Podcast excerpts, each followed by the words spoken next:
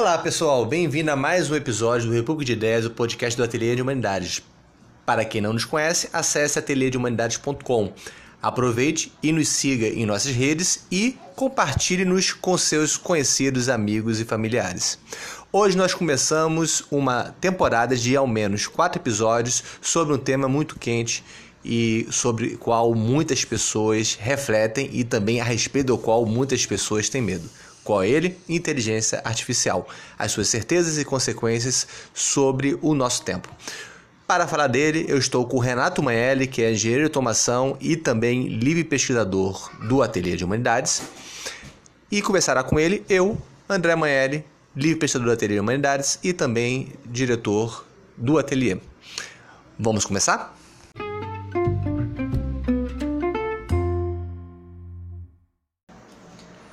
Olá pessoal, hoje vamos trabalhar um tema novo no República de Ideias que é incerteza da inteligência artificial.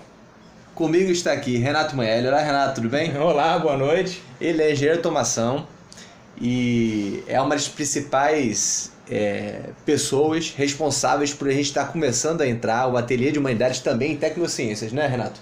Com certeza. A missão dele é transformar a gente de ateliê de humanidades em ateliê de humanidades e laboratório técnico-científico, não é isso? Com certeza. Nossa meta é ter até o final do ano robôs filósofos. Opa, robôs filósofos. Não, tá automatizar a nossa função, não, senão está todo mundo desempregado. Não pode, não.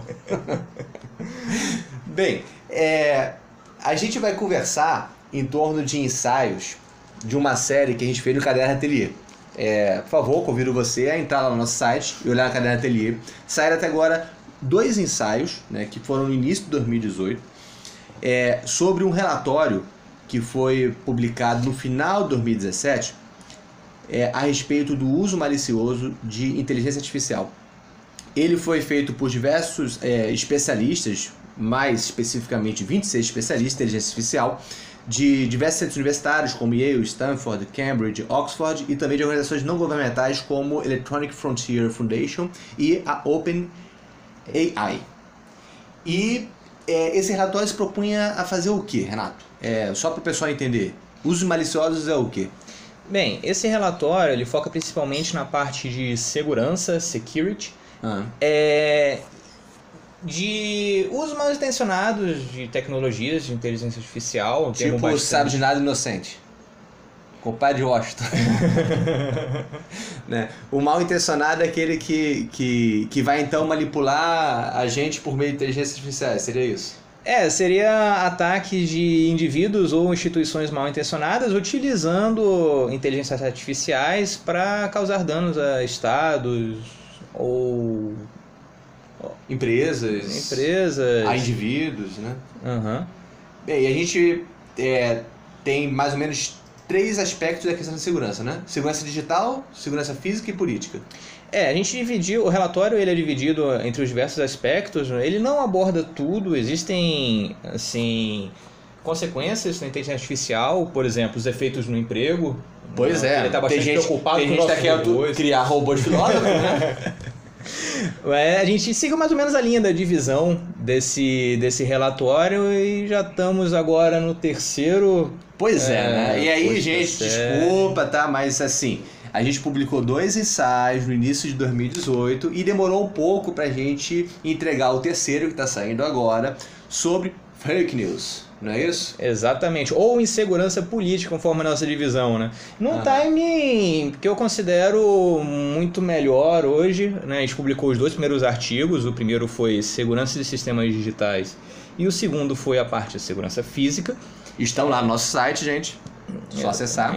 por favor. E num momento muito adequado em que Kim Jong-un estava brigando com Trump no Twitter, é, quem tinha um botão maior lá para lançar as bombas nucleares. Pois é, ficamos a dois minutos do apocalipse, segundo um relatório aí. É, lá do Comitê de Cientistas Nucleares. Então, a segurança física estava no time perfeito. E entre a publicação desses dois primeiros artigos e hoje, nós tivemos alguns acontecimentos que enfim, é, são relacionados ao fake news, foram adicionados e são de grande relevância. A gente tivemos uh, vazamentos de dados do Cambridge Analytica, a eleição de Trump. E mais recentemente também a eleição no Brasil, em que nesse final de ano foram publicados alguns arquivos que também mostram indícios dos contatos da Cambridge Analytica através da sua empresa pai, SL, com uh, um candidato presidenciável brasileiro. Furos de reportagem do Ateliê de Humanidades. Renato conseguiu furos, tem, tem aqui. É, é urgente. Não, tô brincando, tá, tá, não tem furo não. Tá no Twitter, né? É, furo de reportagem buscado no Twitter. Encontrado no Twitter. Mas assim, pra gente se ater ao, ao tema de hoje, vai ser então sobre segurança digital, não é isso? É positivo. É uma introdução né, sobre o que, que o relatório fala, bem brevemente, e a parte de segurança digital. Beleza. A inteligência artificial está bastante em moda, né, gente? Vocês já devem ter ouvido, ouvido muito falar de mesas redondas, palestras, conferências e tudo mais sobre inteligência artificial. O nosso papel aqui vai ser trazer certos temas transversais à, questão, sem entrar nas minúcias técnicas, né? fazendo refletir sobre as consequências e certeza inteligência artificial no nosso, no nosso tempo. Né? Inteligência artificial não é uma coisa muito abstrata futurista, né, Renato? Tá, já está no nosso dia a dia, né? É, com certeza. O tema é bastante amplo, é uma área que desde 50 tem se desenvolvido muito, né? em algumas ondas, às vezes cai em esquecimento, depois volta com força. Nós estamos numa dessas ondas é, bem fortes com o advento do Deep Learning, do Machine Learning e das redes neurais artificiais aí. É, aplicações que estão tendo desempenhos muito bons, inclusive acima do desempenho humano em alguns casos, por exemplo, reconhecimento de imagens, geração de imagens. É, mas o que é inteligência artificial? Bem, Eis a questão. É, é, é, isso que as pessoas se perguntam. O que, que é, Renato? É, a gente tem duas partes, né? Quando a gente fala de inteligência artificial, a gente tem inteligência e a gente tem a parte do artificial. Pronto, gente, está explicado. É, perfeitamente.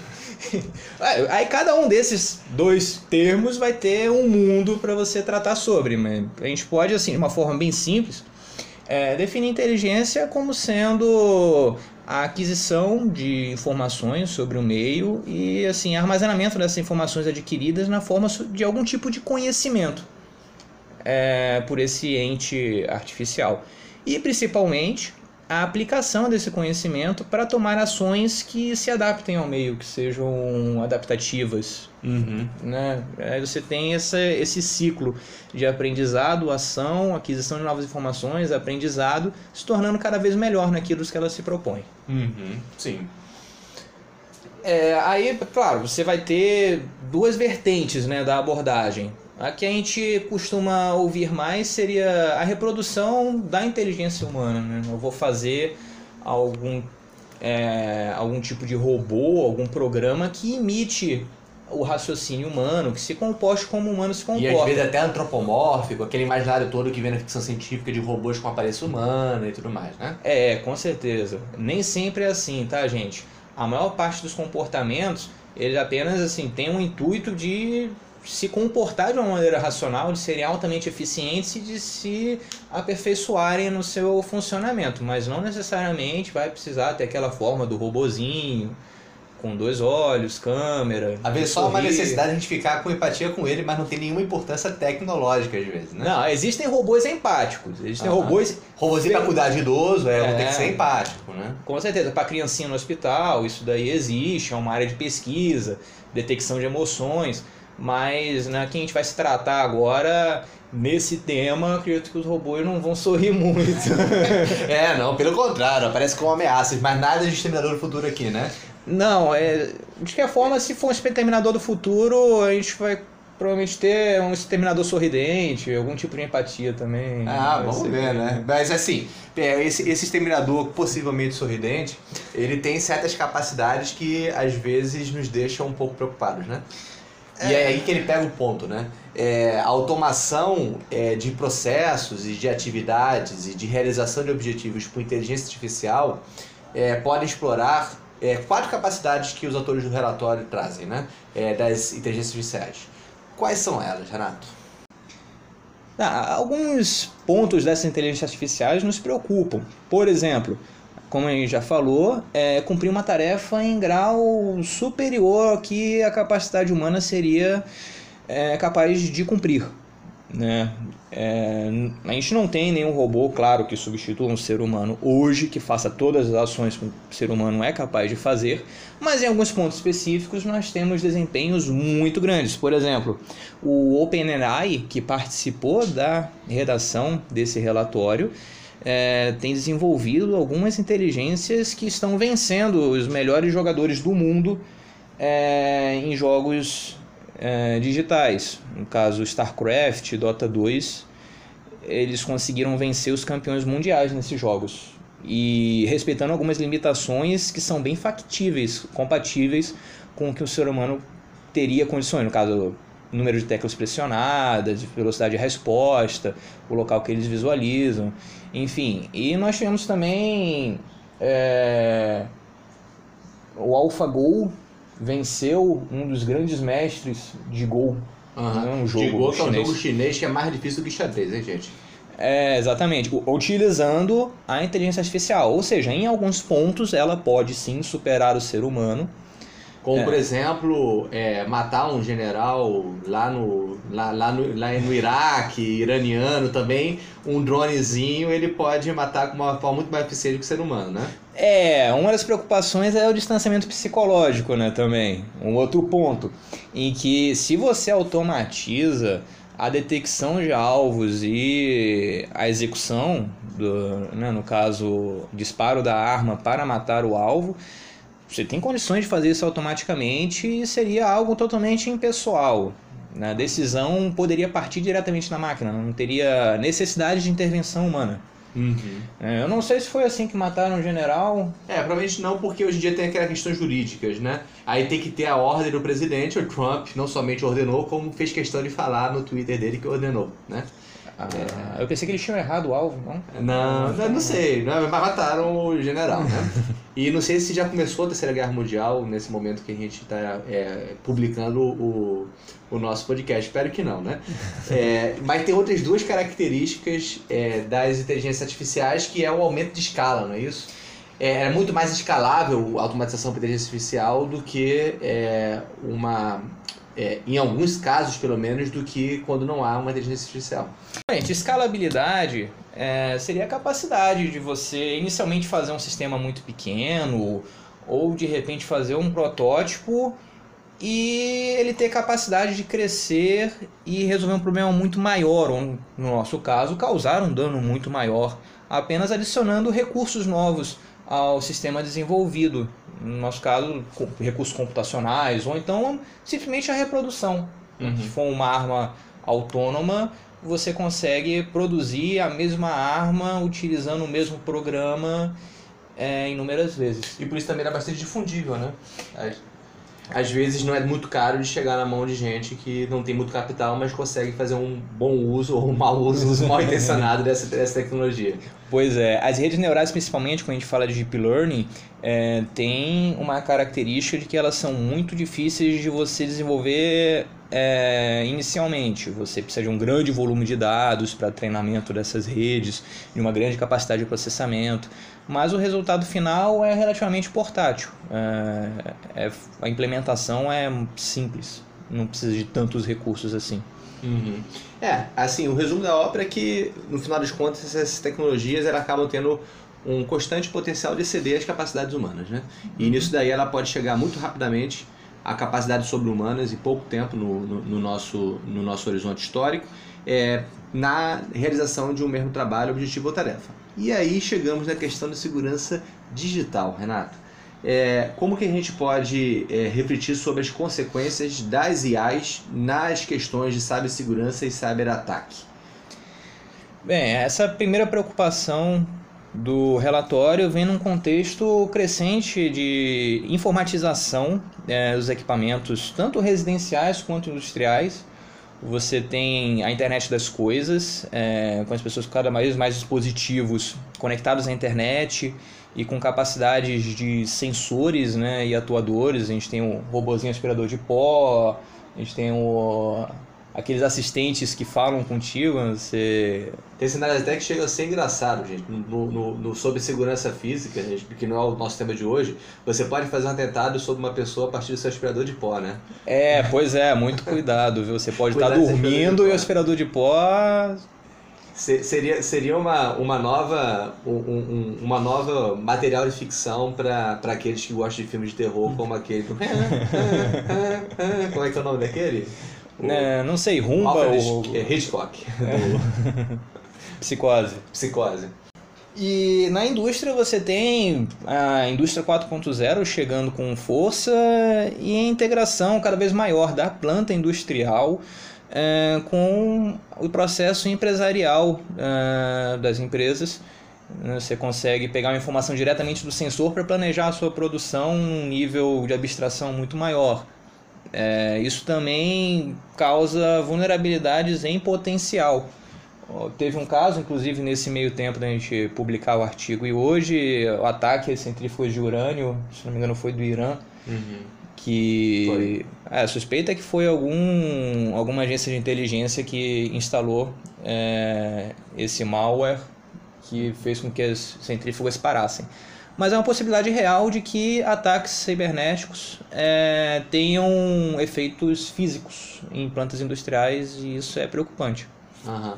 Então você tem é, diversas dinâmicas novas que podem surgir na dimensão de uma espécie de, de, de novas formas de guerra. A gente não vai tratar disso né, hoje em dia, mas podemos falar que a, a, o surgimento da inteligência artificial é, faz surgir um espaço virtual em que é, surgem diversos neologismos, cyberguerras, cybercrimes, cyberguerrilhas, cyberterrorismo, cyberespionagens, nesse mundo de guerras que é, são, nunca são puras e sempre são bastante híbridas.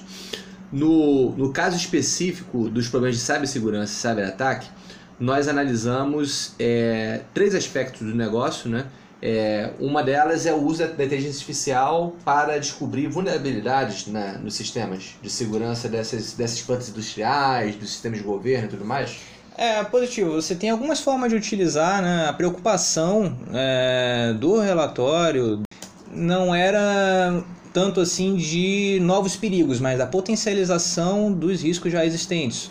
Uh, por exemplo, você ter robôs 24 horas, robôs no sentido de software, tá, gente? Não significa um Android lá digitando é, no teclado, mas você ter robôs 24 horas procurando vulnerabilidades, brechas nesses sistemas que possibilitem você instalar algum vírus ou ter algum acesso remoto aos computadores dessas empresas, indústrias. Aí, como exemplo, a gente teve um ataque global, uh, diversas empresas simultaneamente ao redor do mundo com o vírus uh, WannaCry, é um ransomware, ou seja, um vírus que ele, quando instalado no computador, procura documentos e criptografa esses documentos, efetivamente impossibilitando que você acesse. Hum. Uh, e através da distribuição de e-mails e de uma técnica chamada de phishing, ou pescaria foram enviados para é, funcionários de diversas empresas ao redor do mundo. E esses funcionários muitas vezes instalaram esse aplicativo e umas empresas pararam de funcionar é, durante todo o dia ou até que se resolvesse esse problema. Ah, no caso, o uso de inteligências poderia potencializar esse ataque de pescaria, é, chamam de spear phishing ou pescaria com arpão. Você conseguiria personalizar muito mais os ataques, é, escolhendo melhor os alvos, pegando dados sobre esses alvos e utilizando para convencê-los a rodar os aplicativos, de repente já utilizando alguma informação de alguma conversa que eles já tenham tido com outras pessoas, fingindo que é algum remetente que eles conheçam, isso de forma automática. E essas pessoas que esses que fingiriam o e-mail e tudo mais seriam escritos não por seres humanos, mas sim por robozinhos. É, não aquele robô digitando teclado, mas. não é um Android da frente do computador digitando teclado, tá bom, pessoal? Não, mas é um Android bastante culto, tá, gente? É um Eles software estão, culto. É, já estão redigindo memorandos. E fazendo poesia alguns, né? Fazendo música. Obras de arte. Obras de arte. Exatamente. Até o final do ano a gente está com um projeto aí de robô filósofo. Não, sai pra lá, senão vai tirar nosso emprego, pô.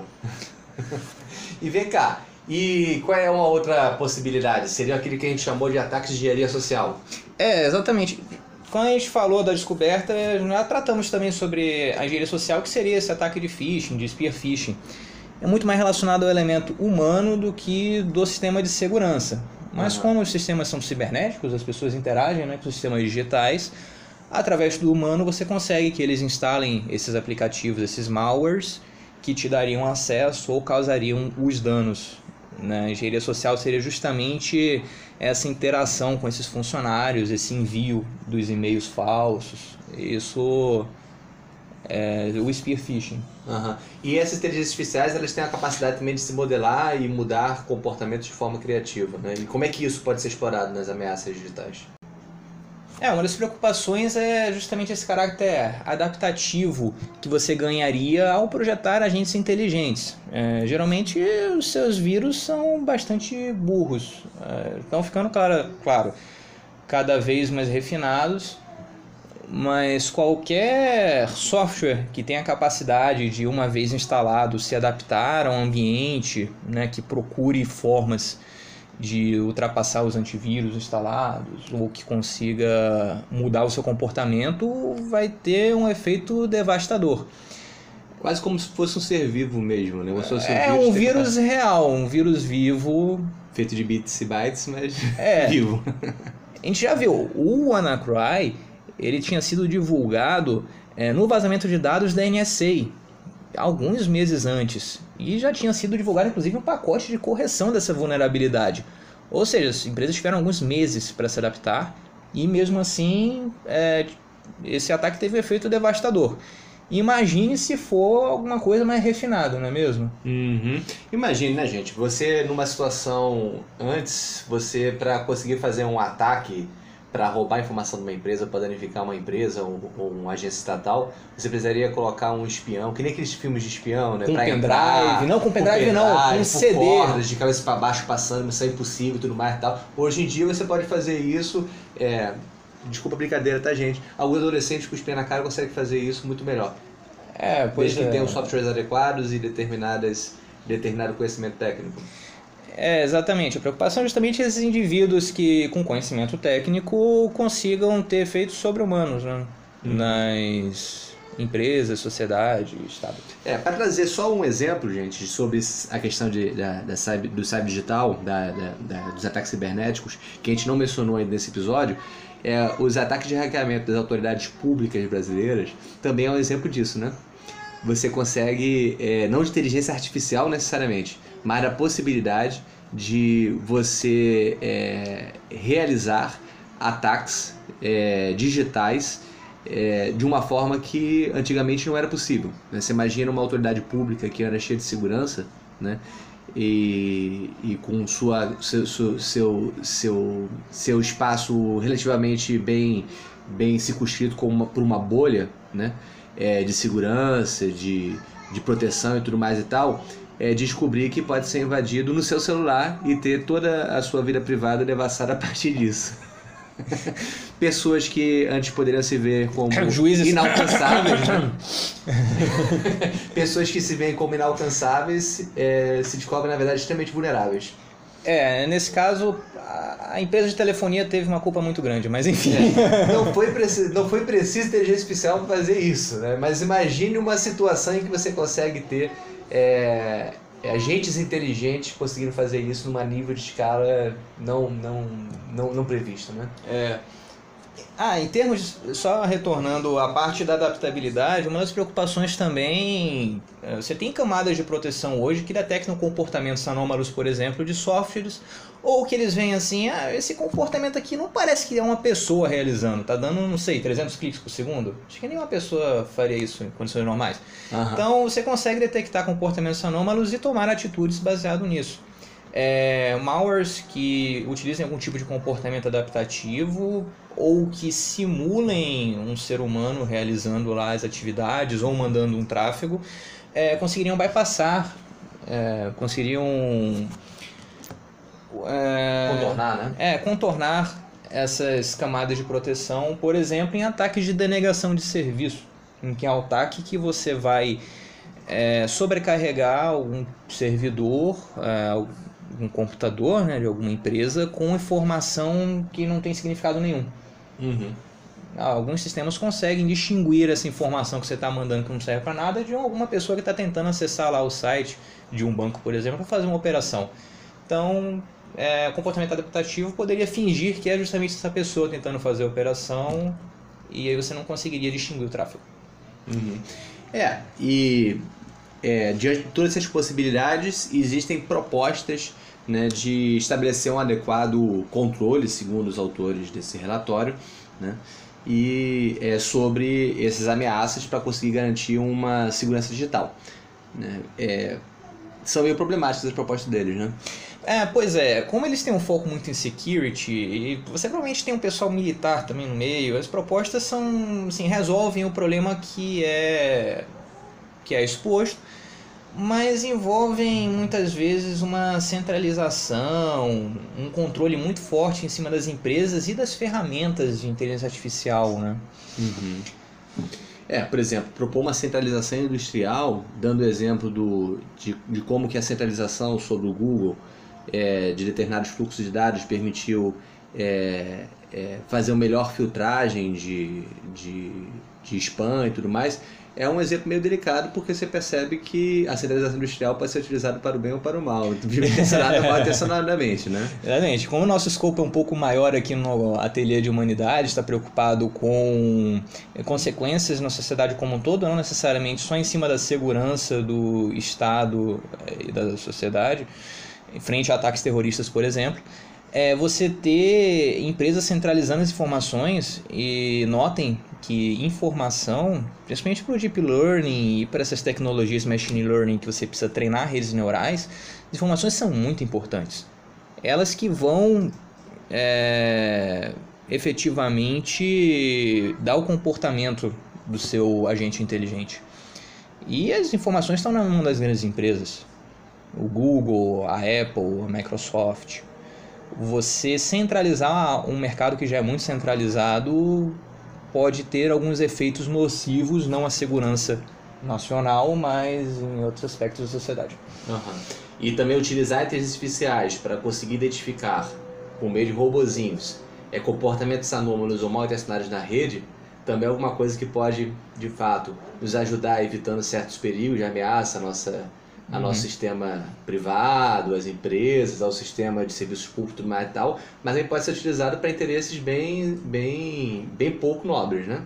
É, pois é, a gente chegou a ter um contato depois, tem uma reportagem do Atlantic muito boa sobre o uso da inteligência artificial, principalmente na parte de reconhecimento de imagens é, pela China, pelo Estado chinês.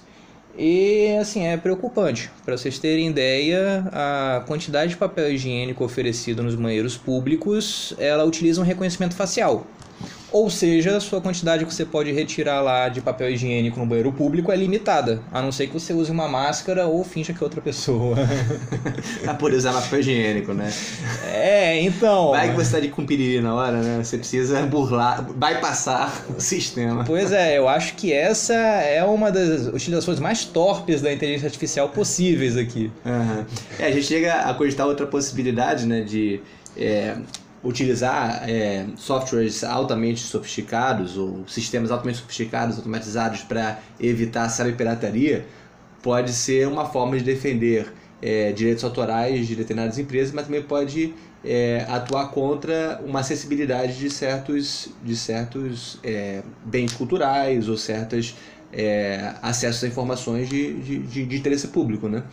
Imagina uma inteligência artificial que consiga identificar automaticamente quando cai na rede um, um, um livro. Do ateliê não, gente. O ateliê não pode piratear, não. Mas de outra editora.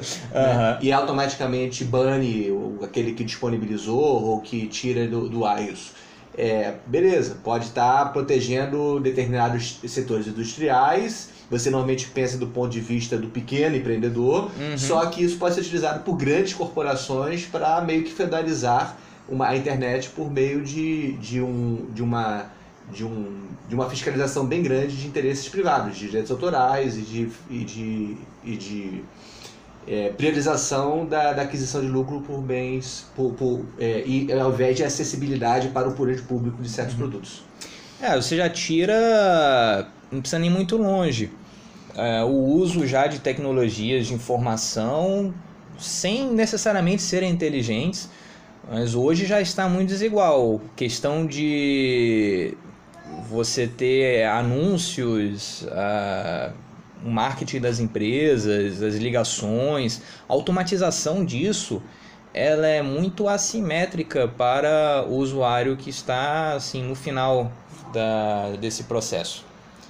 Né? As empresas detendo o poder computacional e detendo as informações, ainda protegidos pelo Estado, é, só vão piorar a situação.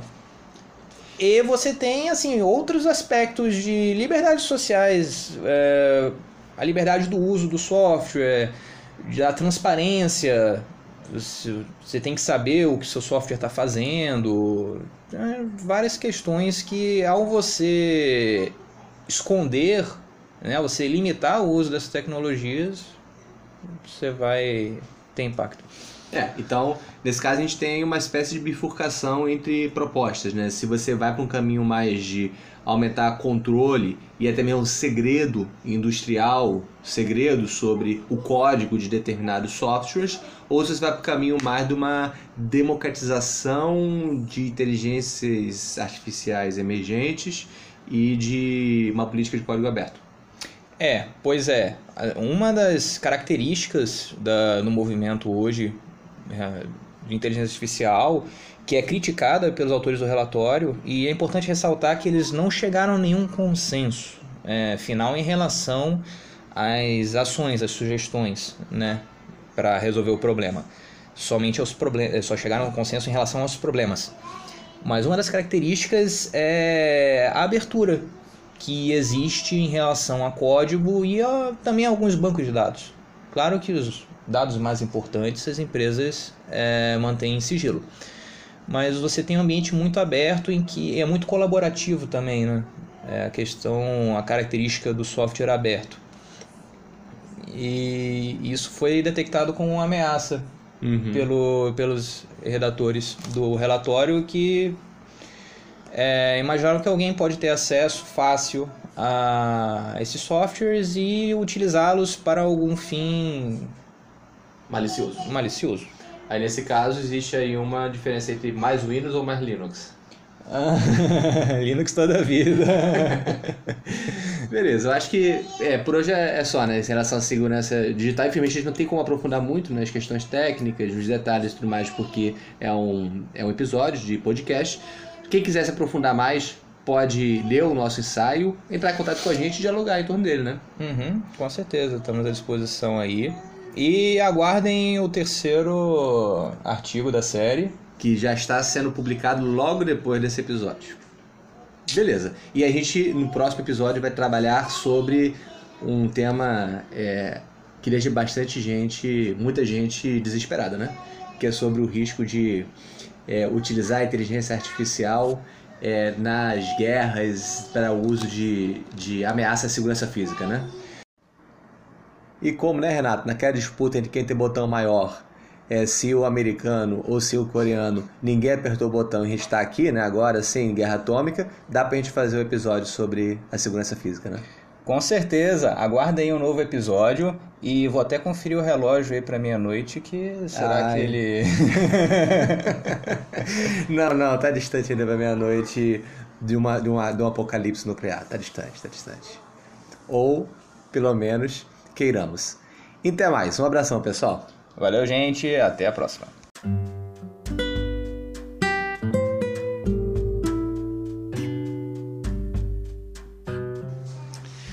É isso aí, pessoal. Espero que vocês tenham gostado do episódio. Se você está gostando do Rebook de Ideias, por favor, curta no seu armazenador de podcast, também compartilhe entre seus amigos e conhecidos. É, nos siga nas nossas redes sociais e, se você puder, nos auxilie pelo crowdfunding no Catarse, fazendo é, com que o Ateliê de Humanidade prospere, tendo uma atividade de apoio para o financiamento dessa instituição de livro estudo e pesquisa, que não somente permite que pessoas realizem uma atividade é, livre de investigadores e estudiosos, mas também que interfere na iniciativa pública, é, promovendo debates, reflexões e discussões sobre temas pertinentes do nosso tempo. Dentre elas, como a de hoje, o de inteligência artificial. Um abração e até a próxima.